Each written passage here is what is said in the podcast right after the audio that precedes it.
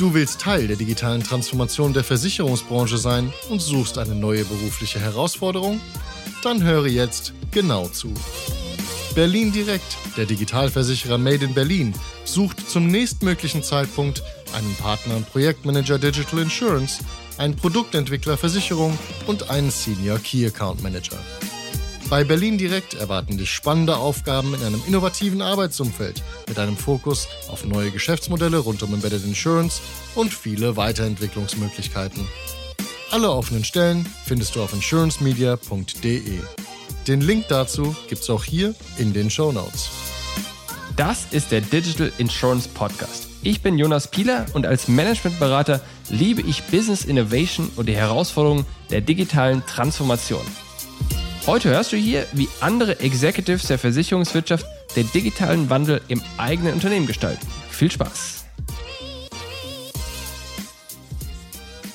Liebe Leute, heute spreche ich mit Christian Macht. Er ist CEO der Element Insurance AG und ich will verstehen, was moderne Insurtechs mit Versichererlizenz anders machen als traditionelle Versicherer. Willkommen zum Podcast, Christian.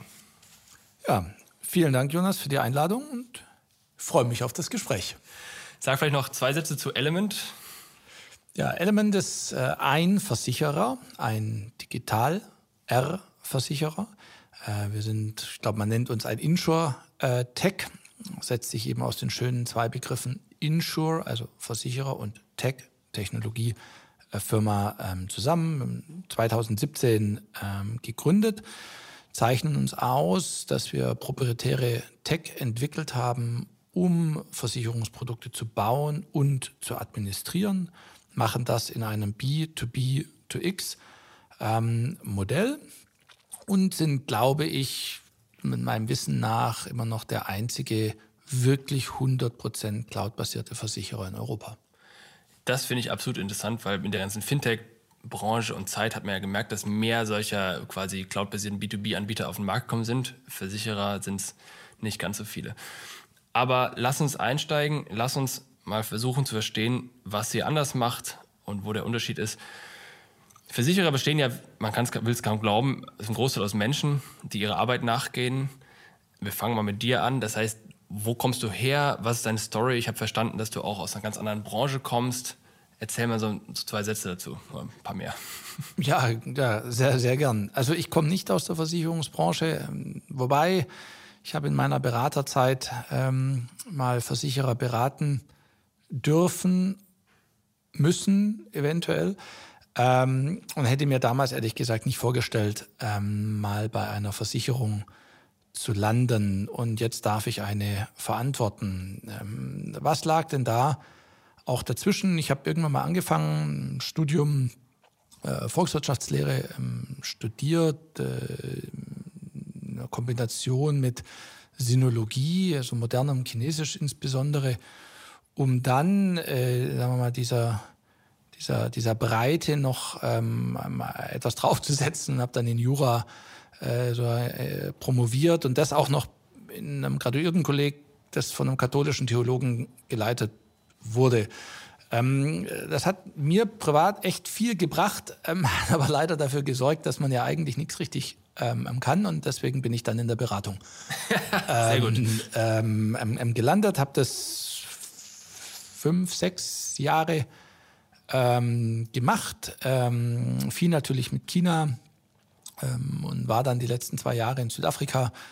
War viel gemacht im Bereich Rohstoffe, Metals, äh, Mining, also ganz am Anfang der Wertschöpfungskette und ziemlich weit weg ähm, äh, von, von Versicherungen.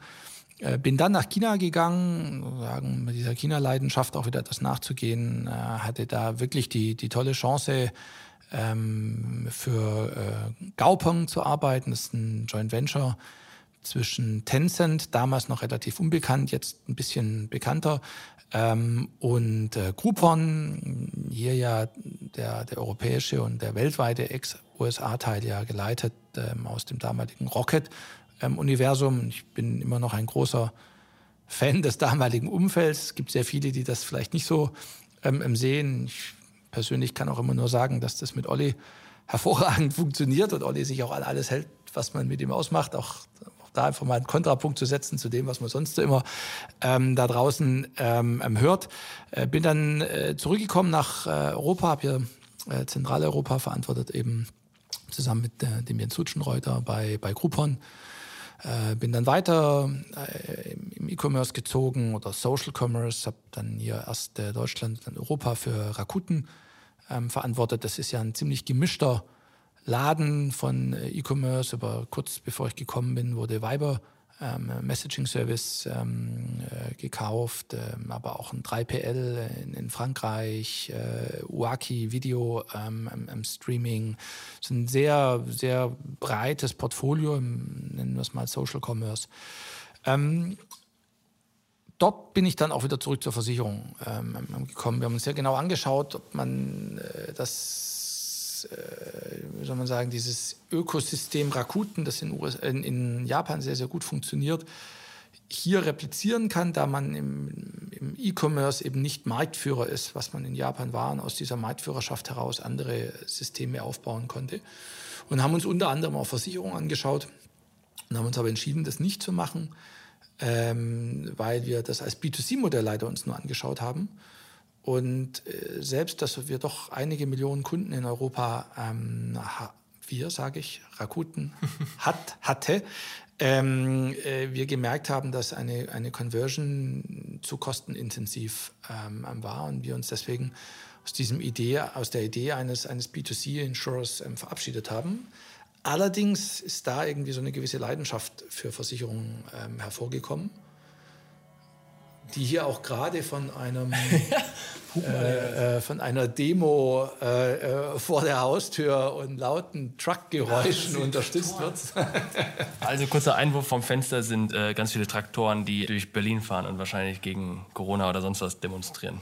Ja. Ähm, und äh, uns hier nur die Hintergrundkulisse liefern wollen. Ähm, und, und aus dieser, dieser Überlegung, dass die Versicherungsbranche, glaube ich, extrem viel richtig gemacht hat und wirklich hervorragende Voraussetzungen bietet. Ich glaube, wir kommen später nochmal dazu. Aber auch aufgrund von, von verschierten, ich nenne es mal, tradierten Überlegungen innerhalb der Branche, die äh, die Value Chain ist komplett integriert aufgrund von Regulierung und einer Steuer ähm, Thematik und auch verschiedene anderen Themen, habe hab ich gemerkt, auf, auf, auf der Technologieseite ist da ein großer Bedarf ähm, vorhanden. Und in der Zeit wurde ähm, äh, Element gegründet. Ich habe das natürlich dann verfolgt und bin dann dankenswerterweise ähm, sehr früh gefragt worden, ob ich dann nicht auch zu Element hinzustoßen darf. Das so, das war ein ziemlich langer Sermon. Wunderbar. Ähm, ja. Das heißt, wie ist denn Element entstanden? Das heißt, Finlieb hat das in irgendeiner Form gegründet. Wie muss ich mir das vorstellen? Und wie bist du dann da zugekommen? Dich hat jemand angerufen und dann, hallo, hast du Lust? Oder wie lief das? Ja. Sehr gut. Also zu beidem ja. Also ähm, äh, Realität und Gründungsmythos äh, unterscheiden sich ja, je länger eine Gründung ähm, herliegt.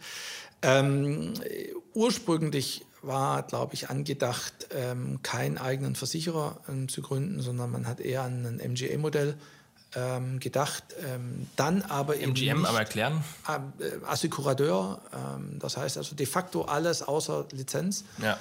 Ähm, und es gibt ja auch ein, zwei Modelle, die, die so aufgebaut sind, die als InsurTech, aber ohne Lizenz hier auch in Berlin ja angesiedelt sind. Und man hat relativ schnell festgestellt, dass die eingeschränkte Flexibilität ohne Risikoträger ähm, relativ groß ist und eben, dass es keinen Anbieter von, ich nenne es mal, Lizenz as a Service oder flexibler Lizenz ähm, am Markt ähm, gibt und hat dann, wie man das halt in so einer, ich nenne das jetzt mal Gründer-Naivität geht man davon aus, dann machen wir halt einfach beides. Aber bist du so ein Gründer, im, wie man sich so einen Gründer vorstellt, oder bist du ein versierter Executive, der zufällig digital verstanden hat? Da war zu viel Lob im zweiten, aber ich bin eher das zweite. Ähm, also ich bin vielleicht, wenn man sagt, von Zero to One, bin ich wahrscheinlich nicht. Aber von 1 to 100 fehlt ja auch noch mhm. ein bisschen was. Und ich bin wahrscheinlich dann eher der, wenn man mal bei, sagt, bei 100 ist, welches Ziel auch immer erreicht, dann bin ich vielleicht eher der von 1 auf 50 geht. Ob ich dann vielleicht der bin, der von 50 auf 100 ähm, geht, das muss man dann äh, sehen. Ähm, ich habe aber auch für mich festgestellt, ich bin wahrscheinlich nicht der, der 0 mhm. von 0 auf 1 geht. Was ja der, was wirklich, also wirklich hohen Respekt, der, der härteste Weg meiner Meinung nach ist. Da ist jetzt die Frage, was unterscheidet denn die Qualitäten oder Charakteristika eines 0 to 1 Guys oder Girls versus 1 zu 100 und 50 zu äh, was auch immer. Was, wo sind die Unterschiede? Wo siehst du da, warum bist du das eine nicht, aber das andere und warum bist du dann das dritte wiederum nicht? Hm, ich glaube, ich bin ganz gut darin zu sehen, was gemacht werden muss und wie es gemacht wird ob ich mittlerweile noch, vielleicht war ich das mal, noch der Beste darin bin, das selber zu machen oder andersrum ausgedrückt, mein Anspruch an Arbeit und das, was ich glaube ich hinbekomme, Leute hinzubekommen, eine, ein Ergebnis zu liefern und auch eine Qualität zu liefern und das, was ich selber liefern könnte, liegt mittlerweile auseinander. Sprich, ich könnte selber nicht mehr die Arbeit in der Qualität liefern, wie sie andere liefern und deswegen macht mir das sehr viel Spaß, mit genau diesen Leuten zusammenzuarbeiten, die eben das sogar besser machen können ähm, als ich. Und ich kann das vielleicht besser orchestrieren, vielleicht aufgrund von einer, von einer Erfahrung, auch einer, einer, einer, einer gewissen Breite. Ähm, und eben vielleicht auch aufgrund dessen, dass ich einsehe, dass es andere Leute einfach besser machen ähm, als ich und äh, man deswegen zuhört. Ähm, und ich glaube, wenn du Zero to One machst, äh, dann, dann musst du davon überzeugt sein, dass das, was du selber, dass du es A selber machst und selber kannst und dass es ehrlich gesagt auch keiner besser macht, ähm, außer dir. Ja. Aber was du jetzt übersprungen hast, ist ja im Grunde, wie relevant die Digitalerfahrung in diesem Kontext dieser digitalen Versicherung jetzt ist oder nicht. Also ich meine, diese, diese Gründungs- Charakteristika, die du gerade genannt hast, oder dieser Aufbau, das sind ja Sachen, die sind ja unabhängig von der Branche. Also ja. ich sag mal, Maschinenbau, da musst du die gleichen Qualitäten haben, wenn du was gründest oder aufbaust, wie wenn du in der Versicherungsbranche bist.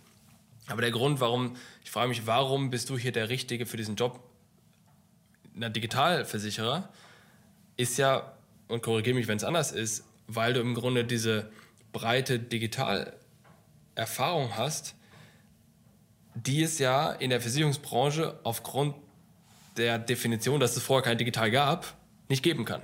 Genau. Also ja, da würde ich die Versicherungsbranche sogar ein bisschen verteidigen oder den CTO oder CEO oder wer auch immer das hätte entscheiden können, wenn man sich vor sieben, zehn Jahren, ähm, also war ja die 2000er-Welle im Bankenbereich, starke Digitalisierungstendenzen, da wird man sich ja auch als als Vorstand oder Verantwortlicher einer Versicherung gefragt haben, was bedeutet das denn eigentlich für uns? Und wenn man da vor zehn Jahren gesagt hätte, komm, wir gehen jetzt all in digital ähm, und, und das ist ja richtig komplex in so einer Versicherung, also auch wenn man mal ein bisschen breiter aufgestellte Versicherung ähm, ist und vielleicht auch noch ein, zwei Übernahmen in der Vergangenheit ähm gemacht hat und verschiedene Vertriebswege über auch vielleicht über Akquisitionen integriert hat. Ähm, und dieser CTO oder CEO hätte vor zehn Jahren entschieden, wir bauen da was Neues dann wären die von einer, einer Welle Cloud, Architecture, ich nenne es mal überhaupt nicht despektierlich, Zusammenstöpseln von perfekten Services in eine neue Architektur wieder komplett überrollt worden und du kannst so einen Tanker dann nicht von heute auf morgen ähm, ähm wieder aufbewahren. Das heißt, Element hatte, glaube ich, auch so ein bisschen Glück der späten Geburt, mhm. um nach einer Welle, um dieses Stepping on the Shoulders ähm, of Giants äh, wahrzunehmen, ähm, der Element, glaube ich, auch so ein bisschen das Glück zur richtigen Zeit mit einer neuen Technologiewelle dieses Thema als auch eine Art Zulieferer ähm, anzugehen. Und da hilft es bestimmt, davor im E-Commerce gewesen zu sein, der vielleicht wie in der traditionellen Industrie, die, die Automobilbranche, wahrscheinlich ein Vorreiter in verschiedenen Bereichen war und auch bereit war, über Zulieferer ähm, ähm, ähm, zu arbeiten, sei das im, im Advertisement-Bereich, ähm, im, im Analytics-Bereich, ähm, früher auch Richtung Cloud, früh Richtung Mobile First gegangen. Ich glaube aber auch da wieder, was wichtiger ist, ist weniger das, was ich dann direkt kann, sondern die Erfahrung, dass Tech einfach so schnell ist, dass man auf die hören sollte und da auch sich selber immer wieder in Frage stellen ähm, sollte. Ich kann Tech nicht besser bauen als unser Tech-Team. Also ja. geht, geht einfach nicht. Und man sollte dann auch vielleicht nicht, es mal bewusst, die Arroganz haben, denen auch noch zu sagen, was sie machen sollen. Ja. Okay, das heißt, ihr seid ja dann, also wenn du redest von eurer bahnbrechenden Technologie, vielleicht sag mal zwei Sätze dazu, was das ist, damit er sich jemand vorstellen kann und vergleichen kann, ob er das nicht auch hat. Mm, ich weiß gar nicht, ob das so bahnbrechend ist. Es ist nur die Anwendung dessen, was, glaube ich, heute State of the Art mhm. ähm, ist. Und äh, ich bin mir relativ sicher, wenn du jetzt irgendjemand fragst, der also wirklich Tech macht, also Deep Tech, ja, dann ist das, was wir hier machen, wahrscheinlich auch alles Kinderfasching. Ähm, aber aber die, die Kombination aus, nennen wir es jetzt mal die berühmten Schlagworte äh, Cloud, Microservice, API, erlaubt natürlich relativ viel. Man kann konstant aufgrund der Microservice, wir ein paar Sachen raus, also Cloud, glaube ich, sollte wirklich jedem ähm, ähm, ähm, klar ähm, ähm, sein. Und man sieht es auch, dass ich bin wegen der Tonqualität hier heute ins, ins Büro äh, gegangen und es gibt im gesamten Büro noch einen weiteren Mitarbeiter, der hier von 100 äh, Mitarbeitern heute im Büro ist und der ist wahrscheinlich vor lauten Kindern ähm, geflohen, ich weiß es nicht. und ich glaube, Cloud nehmen wir mal zur Seite, das ist glaube ich, wirklich ein Given. Ähm, aber Microservices erlauben einem, konstant an Technologie zu bauen, ohne über so Themen wie äh, Dreijahresprojekt, äh, Migration, äh, äh Daten dann von A nach B oder hier nicht zur Verfügung oder hier dann nicht GDPR-compliant, deswegen kann ich nicht einsetzen ähm, oder sowas. Das hat die Idee, wie ich baue, ähm, äh, komplett neu aufgestellt und hilft, glaube ich, gerade so jemand wie in der Versicherung, wenn die, wenn die Wertschöpfungskette traditionell sehr integriert ist, das heißt Versicherer ja de facto vom Vertrieb bis teilweise zur Rückversicherung alles in-house selber machen, was nicht nur an Tech liegt, sondern an dem, wie dann Tech gebaut wurde. Und die Gründe davon sind ja oftmals Regulierung. Das heißt, Outsourcing war, war sehr schwierig von, von, von wesentlichen Funktionen ähm, und auch an unserer Steuerthematik. Ähm, das heißt, wenn ich externe was bauen, das habe ich Mehrwertsteuer ähm, ähm, drauf. Das heißt, Versicherer waren angereizt, das komplett in-house zu machen. Und es gibt 200 Versicherer in Deutschland, die nur PNC machen. Ich bezweifle einfach, ähm, dass die 200 Mal jetzt die Ressourcen ähm, ähm, aufbringen können, um, um, um, um ihre Systeme äh, State of the Art darzustellen. Deswegen wird ja über externe Anbieter, die Guidewires dieser Welt, ähm, ähm, gearbeitet. Und das ist halt schon teuer, auch in, der, auch in der Integration. Und diese Art, wie dann hier gearbeitet wird, das ist eher die Art als die Technologie, die, glaube ich, ähm, ähm fundamental anders ist. Und der, der dritte äh, Teil, der da fundamental dazugehört, ist, ist natürlich das Schlagwort API. Ähm, ist ja so aufgebaut, dass unsere internen Services gleich kommunizieren, wie sie es dann über ex mit externen Services machen. Ob das jetzt ein, ein Input-Provider für, für Daten ist, ob das äh, Output ist, um dann mit unserem Partner einen White Label Purchase Flow ähm, ähm, oder, oder auf deren Seiten zu integrieren, ähm, deren Daten zu integrieren. Als Beispiel Vodafone ich tippe meine Telefonnummer ähm, ähm, ein, es wird erkannt, welches Protection Kit ich bei Vodafone ähm, habe, es werden meine Daten erkannt. Das wird alles von Vodafone ähm, ähm gezogen und darauf wird ein Versicherungsprodukt ähm, bereitgestellt, das dann mit einem weiteren Klick auch abgeschlossen werden kann. Wenn, wenn ich das nicht über APIs äh, integriere, dann habe ich glaube ich, in moderner IT-Architektur keine Chance mehr. Und ich glaube, diese Philosophien unterscheiden sich einfach und diese Philosophien haben sich die letzten Jahre fundamental ähm, ähm, geändert. Und das ist, glaube ich, für einen traditionellen Versicherer einfach schwierig, so einen, so einen kompletten Tanker auf so eine neue Philosophie ähm, ähm zu heben. Aber es gab halt einfach in den letzten Jahren diesen fundamentalen Shift. Ähm, und der wird sich die nächsten Jahre auch noch, auch noch ähm, durchziehen. Das heißt, ihr seid genau, Cloud Native, wie man so sagt, und habt im Grunde oder sagen wir, das könnt ihr auch machen, weil ihr ja keine Legacy-Systeme habt, die ihr irgendwie migrieren müsst. Also ich habe ein Beispiel, gerade ein Projekt, wo es darum geht, ein internes Vertriebssystem cloud-ready zu machen, was so viel heißt, wir bauen das nach in React neu. Und das ist ja ein Thema, da konntet ihr von vornherein ja direkt, ob ihr das React nimmt oder was auch immer, direkt von vornherein die moderne Technik nehmen. Genau, also das ist das eine. Das andere ist genau das, was du gerade gesagt hast. Und vielleicht hast du es gar nicht absichtlich gesagt. Wir bauen das, was vorher da war, cloud-basiert nach. Mhm. Und in diesem Nachbauen, glaube ich, liegt das Problem. Wenn ich natürlich alle Sonderlocken, die es irgendwann mal gab, auch wieder nachbaue, statt diesen Moment des Technologiewechsels zu nehmen und zu sagen, ich baue meine Prozesse neu und diese neuen Prozesse baue ich dann in moderner Tech. Diesen zweiten Vorteil hatten wir halt eben auch. Wir haben ja auch die kompletten Prozesse einfach neu aufgesetzt. Das heißt, konntest neu man viele Sonderlocken einfach weg. Genau, ihr konntest neu interpretieren sozusagen für die neue Welt. Die genau, du hast ein. Problem und du löst es, wie du glaubst, dass es ideal gelöst werden kann und musst eben nicht vielleicht noch pfadabhängig, ich nenne das jetzt einfach mal Sonderlocken mitnehmen, die sich halt einfach eingebürgert haben. So.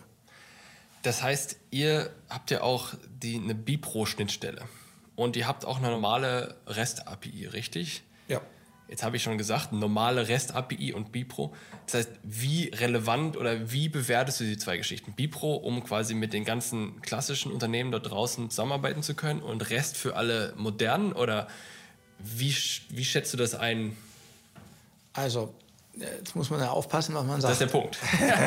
und genau, lass mich, ich habe noch in einem Podcast habe ich schon äh, mit jemandem darüber diskutiert über Schnittstellen und die waren auch, glaube ich, Bipro-Mitglied und also eine voll, also war eine gute Diskussion. Wir sind nicht auf einen Nenner gekommen. Aber insofern bin ich gespannt, was du jetzt sagst. Mal angenommen, ich brauche ein Auto, dann ist ja auch irgendwann ein zehn Jahre gebrauchter Golf echt hilfreich. so. ähm, Trotzdem würde man vielleicht komfortabler und schneller zum Ziel kommen mit einer S-Klasse. Mhm. So. Ja, da will ich es mal stehen lassen. okay, fair, fair. So. Und glaubst du, dass der Golf oder die S-Klasse von der Gemeinschaft entwickelt werden sollte? Also sollte quasi die gesamte Bevölkerung hingehen und ein Auto bauen, ein Golf? Oder sollte jeder seine S-Klasse, seinen 7er BMW, seinen A8 bauen, sodass quasi jeder vielleicht schneller iterieren kann und das quasi unterschiedliche Produkte macht, aber die schneller iteriert sind und schneller zu einem guten Produkt kommt und dann ein bisschen Wettbewerb dazwischen besteht? Ähm, Wäre ich vorsichtig, weil wie gesagt, dann vielleicht auch mit vier Kindern, dann geht weder die S-Klasse noch ähm, mhm. ähm, der, der, der Golf. Ähm, oder wenn ich nur in der Stadt bin, brauche ich vielleicht immer mal wieder einen Golf, so rum. Ähm, deswegen glaube ich nicht, dass es sozusagen eine, eine Lösung gibt. Was ich aber gelernt habe ähm, über die Zeit jetzt, dass tolle Tech hilft, ähm, aber nicht immer die Lösung ist. Und Bipro ist halt einfach in einigen Bereichen eine, ein Lösungsweg. Mhm. So. Und äh, habe ich mich auch davor schon so ein bisschen mit so Versicherungsthemen beschäftigt, habe da auch ein paar Investments ähm, ähm gemacht.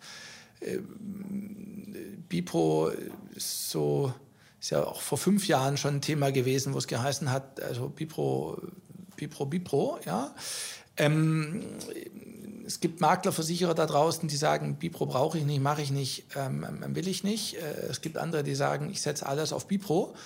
Ähm, und wenn ich den servicieren möchte, der alles auf Bipro ähm, setzt, dann muss ich eben ja. auch Bipro ähm, ähm, anbieten. Das äh, ist so. Ist das die, die ideale Lösung in einem kommunistischen Ansatz? Nein. Und ist es die ideale Lösung in einem kapitalistischen Ansatz? Wahrscheinlich auch nein. ja? Aber es ist ein Ansatz, der für Bereiche funktioniert und dann hat er seine Daseinsberechtigung. Ja, fairer ah. Punkt. Das heißt, wir sind ja, versuchen jetzt herauszufinden, was ihr wie macht. Wir haben da einen digitalen Hintergrund abgehakt. Wir haben die Tatsache abgehakt, dass ihr im Grunde alles auf der grünen Wiese bauen konntet und so eine Cloud-Native-Ansatz fahren konntet. Jetzt das ganze Team hier, die ganze Organisation hier, was sind das für Leute? Wo kommen die her? Kommen die auch alle einen Digitalhintergrund oder haben die einen Versicherungshintergrund? Wie alt sind die? Ist das deren erster Job? Oder jetzt hätte ich fast gesagt, deren letzter, das ist gemein, aber ist, äh, wie viele Kicker habt ihr hier? Ja, whatever. Also, äh, dadurch, dass ich äh, sehr stolz bin auf die Mitarbeiter, die wir haben, würde ich immer hoffen, dass es deren letzter Job Guter ähm, Punkt, guter ähm, Punkt. Du hast mich gerettet, danke.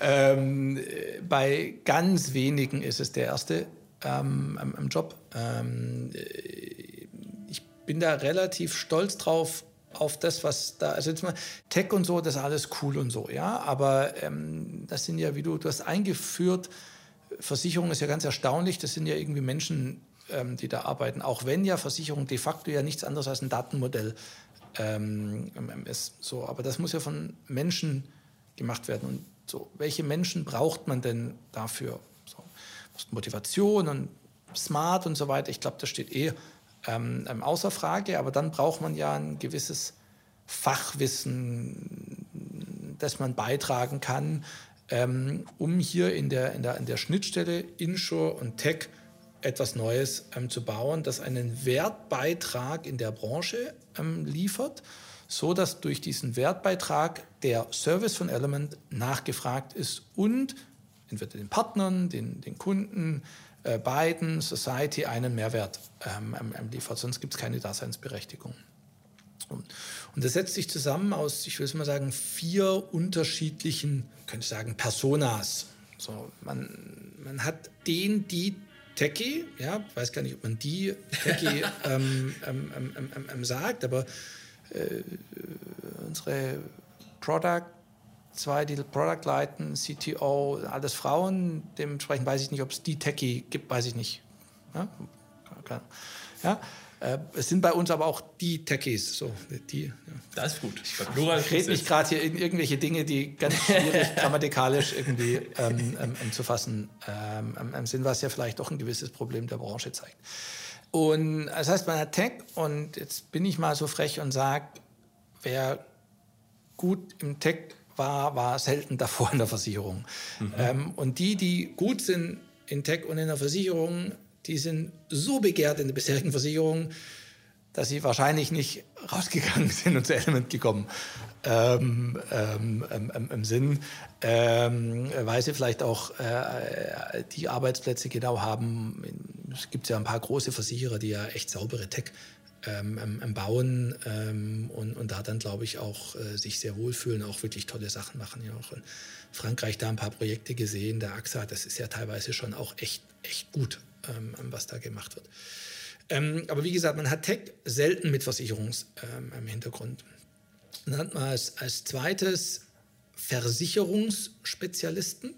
Da gehört alles dazu, was so Underwriting, Pricing, aber auch Schadenbearbeitung. Ähm, bei, bei Tech äh, haben wir, glaube ich, aus echt unterschiedlichen Senioritätsstufen ähm, ähm, geheiert ähm, und sind Leute zu uns gekommen. Aus dem Versicherungsbereich würde ich sagen, ist es so, ich nehme so, so aus dem mittleren Erfahrungsbereich. Also irgendwie genug Erfahrung, um zu wissen, was da los ist, was da auch fachlich vonnöten ist, aber noch nicht so lang dabei, um irgendwie gefangen zu sein. Ja, auch warum haben wir ein Büro in Nürnberg? Ähm, wenn man mal zwei Kinder hat und so, ja, jetzt wäre das alles eh alles egal, aber damals war ja irgendwie Büro noch so ein, so ein, so ein Thema. Ähm, dann will man da vielleicht auch nicht wechseln und dann ist vielleicht auch Element auch ein bisschen riskant oder, oder irgendwie ähm, so. Aber wenn man so ein bisschen Erfahrung hat und weiß, dass man gut ist, äh, dann weiß man ja auch äh, vor drei Jahren, selbst wenn Element da äh, nichts geworden wäre, ist auch grammatikalisch für schwierig, ja, dann wäre man ja jederzeit auch wieder irgendwo ähm, ähm, untergekommen. Und das ist, glaube ich, so ein mittlerer Erfahrungswert, die jetzt bei uns de facto eine Versicherung bauen dürfen. Und vielleicht hätten sie diese Chance äh, nicht in ihren bisherigen Jobs gehabt sage ich jetzt einfach mal, weil vielleicht die Ausbildung, das Geschlecht so vielleicht nicht in, de, das klassische Muster gefasst äh, haben. Ähm, und äh, dann hat man als, als, als dritten Bereich ähm, auch Versicherungen, aber einen spezialisierten Bereich, ich nenne es mal alles, was Regulierung ähm, angeht, äh, Risikomanagement, ähm, ähm, ähm, Compliance, äh, Solva-Berechnungen und so weiter. Das ist ja nochmal ein, noch mal ein eigener Bereich. Die kommen mit einem Tick höheren Erfahrungsschatz ähm, zu uns da, da wirklich wirkliche Spezialisten ähm, geheiert, äh, Aktuarin ähm, oder unsere verantwortliche Aktuarin, versicherungsmathematische Funktionen auch. Da, das, das, das, das müssen schon Vollprofis sein, die von Anfang an top ausgebildet und mit, mit dem Wissen, was los ist, ähm, zu einem kommen. Und dann gibt es vierte, den vierten Bereich, das, da gehöre ich auch so ein bisschen dazu, nennen wir es mal die Business-Fuzis ähm, die da auch so ein bisschen so eine, so eine Organisation dann mit aufbauen, die vielleicht auch für, für Chaka zuständig sind oder sowas. Ähm, und diese vier Bereiche zusammenzubringen, kulturell, das ist Make or Break. Ähm, glaube ich, für jedes Introtech, aber äh, für Element ähm, ganz besonders. Wenn man das schafft, da eine Kultur ähm, aufzubauen, wenn man schafft, dass die Leute zusammenarbeiten und diese unglaublichen Potenziale heben und dann baut man was richtig, richtig Cooles. Ähm, und wenn das, das hätte ja auch schief gehen können, dann würden sich diese verschiedenen Bereiche, glaube ich, eher blockieren. Ja. Jetzt löst das natürlich direkt die nächste Frage aus. Wie habt ihr es geschafft? Aber vielleicht erstmal vorweg, wie habt ihr es geschafft, dass die Leute erstmal zu euch kommen? Zahlt ihr mehr? Habt ihr mehr Kicker als andere? Mehr Beanbags? Mehr Siebträger-Espresso? Was nee, den haben wir leider nicht. Also, Kein Siebträger-Espresso? Ich glaube, wegen, wegen, wegen Kaffee kommt, glaube ich, keiner. Ja.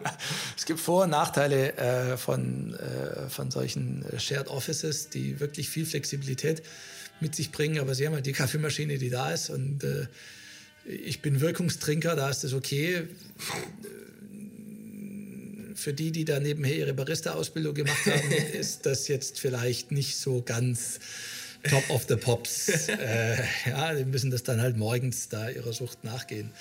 Ähm, äh, ich glaube, wir, wir, sind nicht in einem Berliner Altbau und äh, der Kicker hier, das ist mein privater und jetzt durch Corona hat er, glaube ich, seit einem Jahr keiner mehr gespielt. Ähm, glaube ich, glaube ich nicht, dass das, das ist. Ich glaube auch nicht, dass wir ähm, mehr zahlen. Vielleicht haben wir so einen Mix aus Bezahlung und einer gewissen Incentivierung. Auch, nee, ich glaube, es ist wirklich die Chance, was aufzubauen und zwar in diesem Aufbau was Eigenes beizutragen.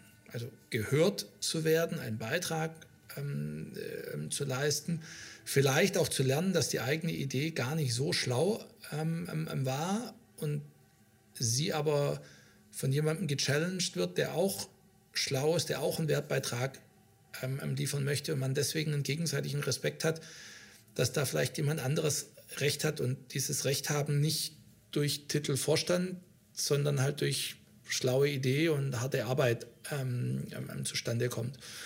Und ich glaube, das ist eine, eine, eine, Motivation für, für, für viele, viele Mitarbeiter.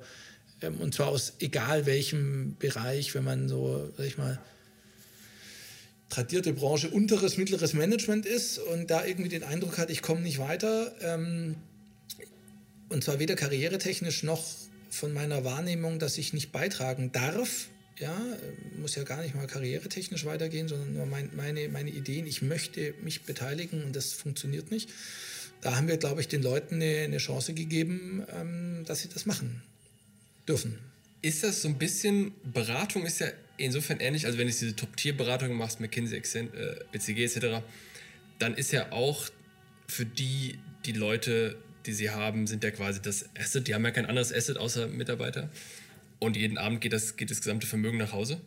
Und die sorgen dafür, dass sie die Top-Leute bekommen, indem sie schon die Top-Leute haben. Das heißt, weil Top-Leute mit anderen Top-Leuten zusammenarbeiten wollen. Also A-Player, Higher A-Player, ich kann es auch nicht mehr hören inzwischen, aber ähm, das heißt, das ist eigentlich, das, was ihr gemacht habt, ist so, eine Kultur zu bauen, wo von vornherein Top-Leute drin waren und die dann einfach Top-Leute angezogen haben, weil sie einfach auf Augenhöhe mit jemandem arbeiten wollten, wo sie alles geben konnten und über die eigenen Erfahrungen hinaus gefordert wurden und so weiter und so fort. Ist, kann man das so zusammenfassen?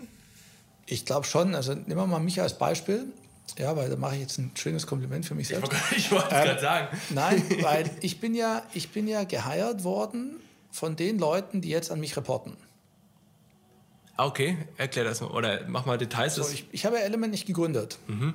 So, und bin da bin dazugekommen zu Element. Und die, die die Auswahl getroffen haben, waren bei Element.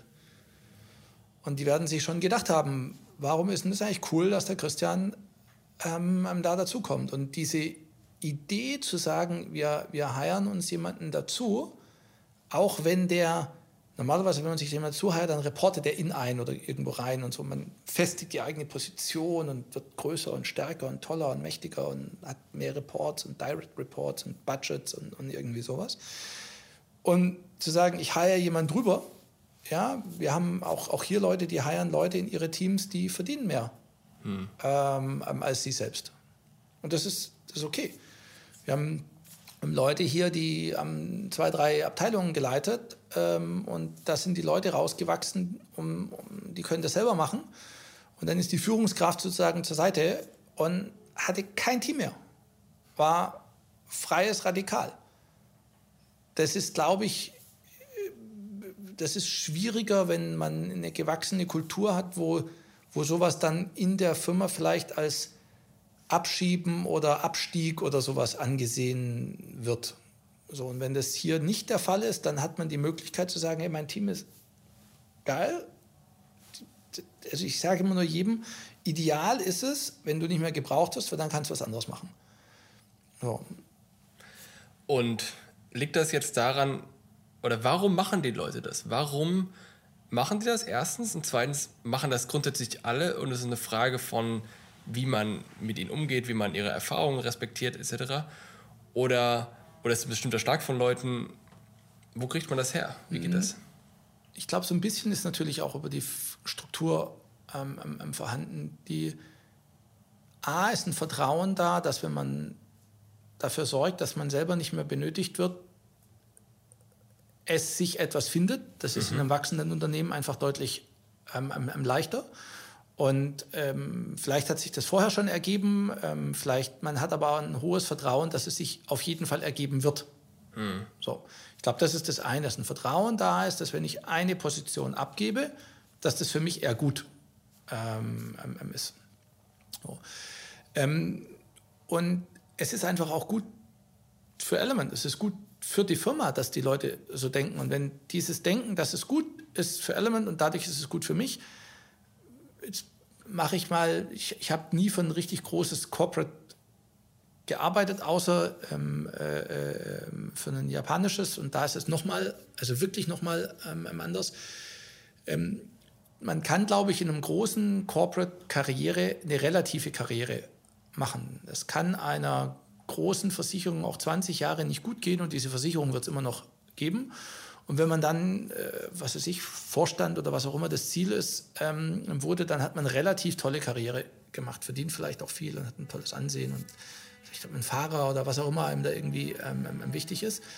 Auch wenn es dem Unternehmen eigentlich gar nicht so richtig gut geht. So diese Chance gibt es ja bei Element gar nicht. Wenn es Element 20 Jahre schlecht gibt, dann gibt es uns nicht mehr. Das heißt, ich kann gar nicht so richtig relativ Karriere machen. Ich kann nur Karriere machen mit Element. So. Und wenn Element klasse ist, dann färbt es ab und dann kann ich auch außerhalb von Element Karriere machen. Die Leute, die bei uns gehen, kriegen super klasse Jobs. Ja.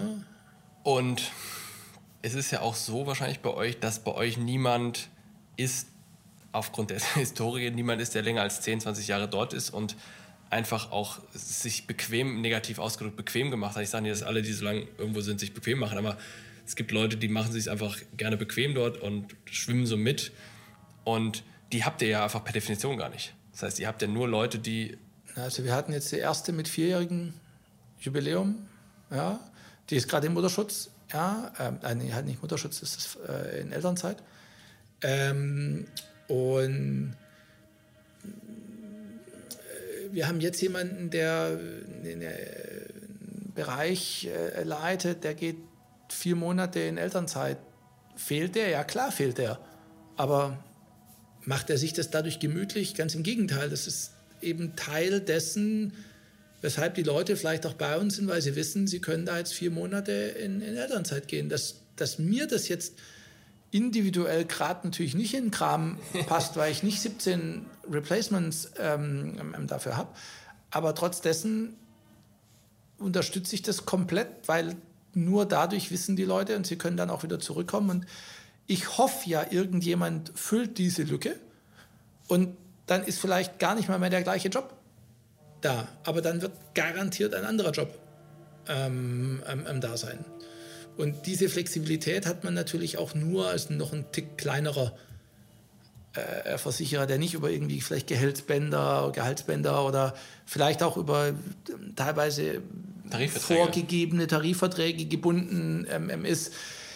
Ähm, und ist natürlich auch nicht ganz so einfach, das auf so einer Vertrauensbasis zu machen, wenn es dann viele werden, weil die Entscheidung, was macht man dann, dann wird dann hier zum Schluss de facto sind da fünf, sechs Leute eingebunden.